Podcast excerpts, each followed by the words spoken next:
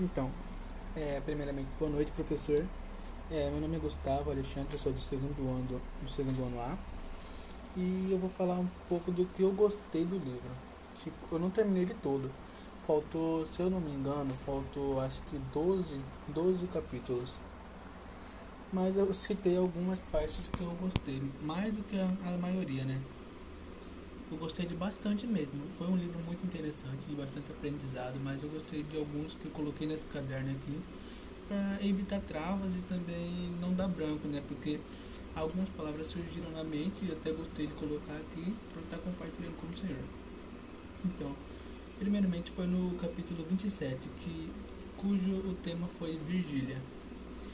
Eu gostei bastante dessa parte por conta da primeira paixão do personagem que acompanhou ele até em seus últimos dias de vida. E não só isso, mas também como a, ele também brincava com a diferença dos elogios que diziam pessoalmente. Foi uma parte que eu gostei muito, pois ele demonstrou muito sentimento que normalmente ele fala que não, senti, que não sentiu no livro. Ele, ah, que ele era como se fosse uma pessoa fria.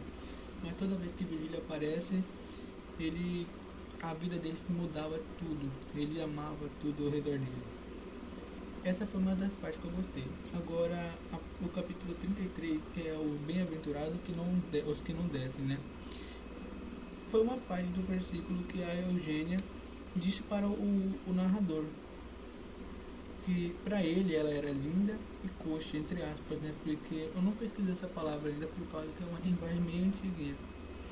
E ela fala esse versículo para tentar segurar o autor para ele não ir embora, porque pelo que eu vi no livro estavam tendo um, um momento entre eles ali.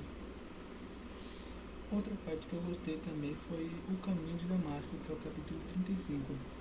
Essa parte eu achei bastante interessante, pois diz que dentre oito dias o narrador diz ter ouvido uma voz que fala levanta-te e, e entre na cidade que também ocorreu com um personagem bíblico cham, é, chamado Saulo durante a conversão ao cristianismo.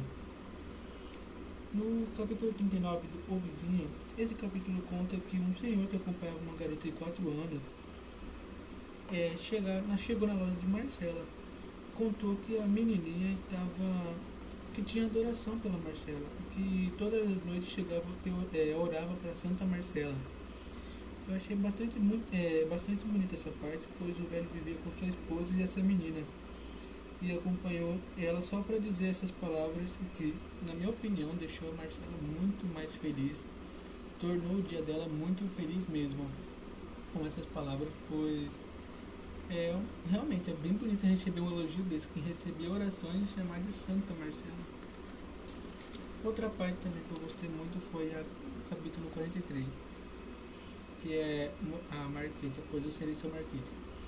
Foi uma parte que, na minha opinião, foi a que mais doeu no narrador ao contar, pois fala que Virgília iria se casar com o Lobo Neves, que se tornaria um ministro. Conta que também o pai da Virgília desistiu do casamento de Virgília com Brás pra, por interesse dele, né? nem a da Virgília, que era interesse dela casar com o Lobo, mas fala do interesse do pai falou para Virgília se casar com Lobo Neves, só porque se tornaria um ministro. E minha concepção, meu entendimento, isso dói pra caramba lá no, emo, é, no sentimento. E também deve ter mexido muito com o Brás Cubas, naquele momento que ele recebeu a notícia. E também teve o capítulo 48, que é o primo de Virgília, porque conta a história de. Realmente, fala até dos dias de hoje, né? Que é o Luiz, chamado Luiz Perdão, professor. Luiz Dutra, isso. Fala desse cara que ele veio é, na cidade de Brás Cubas, que no meu entendimento veio só para criticar. Né? Ele, ele representa muitas pessoas que só criticam o trabalho dos outros.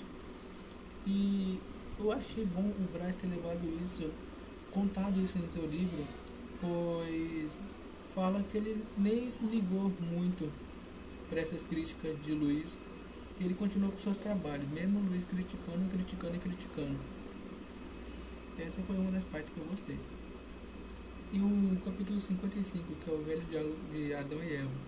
Eu achei engraçada essa parte, mas também inteligente, pois é, o Brás foi muito filósofo até ao fazer perguntas sobre amor, né? Sobre como que formava os casais, o que acontecia com os casais ao formar o amor.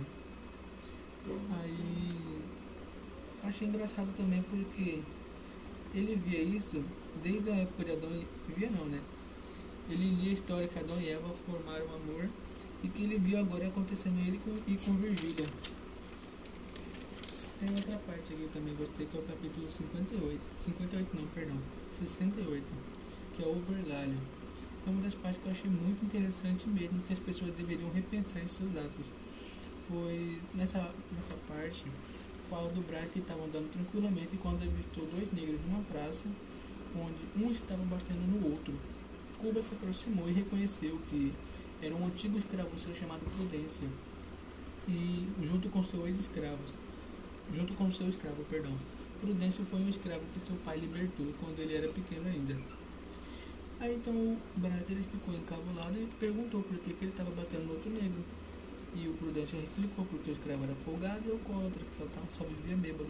Então Brat lembrou dessa violência e pensou que deve ser uma réplica do que, que ele sofria na mão de Brás Cubas quando era pequeno ainda.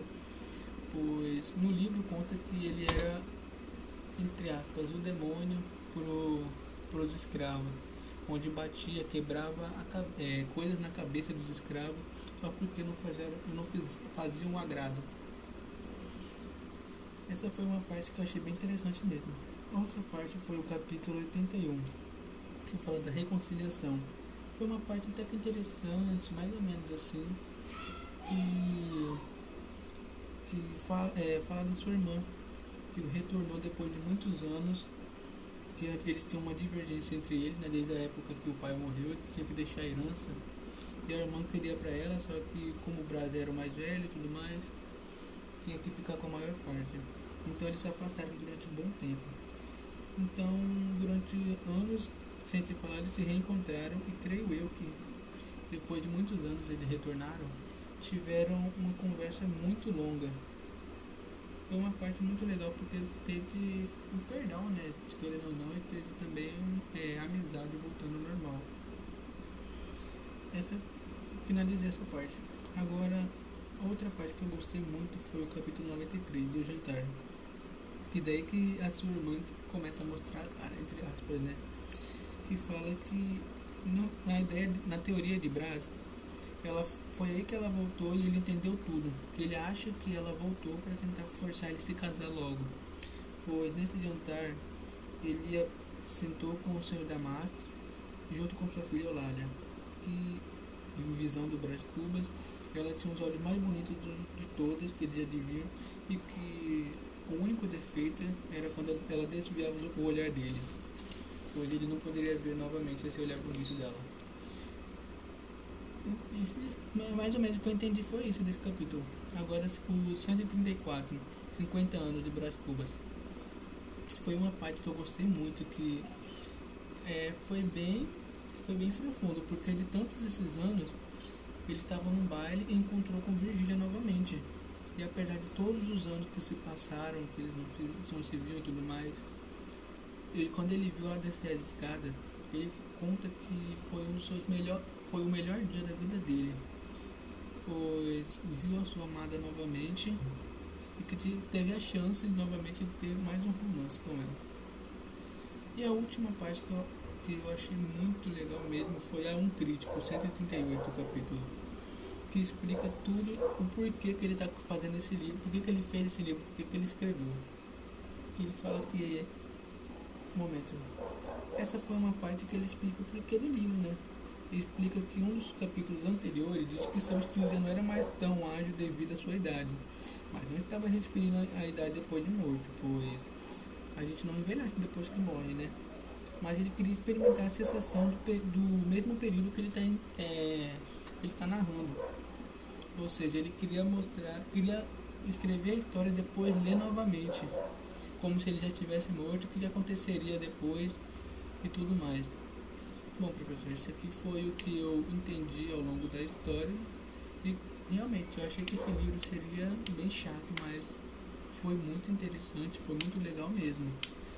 E eu espero que tenha mais disso para nós fazermos isso até. Até que é legal fazer um podcast, né?